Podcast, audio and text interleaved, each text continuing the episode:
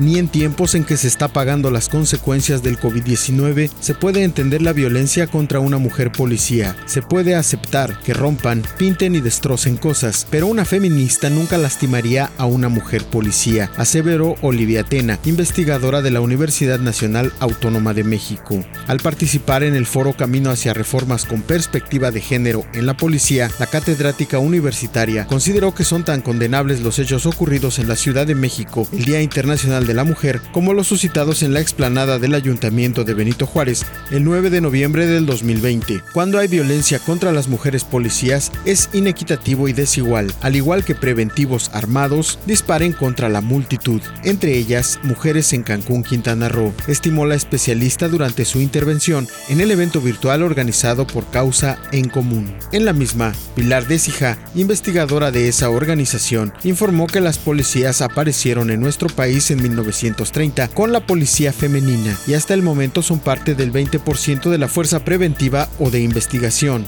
las cuales sin embargo siguen siendo sometidas a algún tipo de sometimiento, machismo o abuso sexual. En tanto, Shauna Hemingway, consejera de la Embajada de Canadá en México, nación que realiza una serie de respaldos de cooperación al desarrollo policial femenino en el municipio de Nezahualcóyotl, Estado de México, manifestó que cualquier entidad o municipio que pida apoyo, como podría ser Quintana Roo, lo harían con mucho gusto.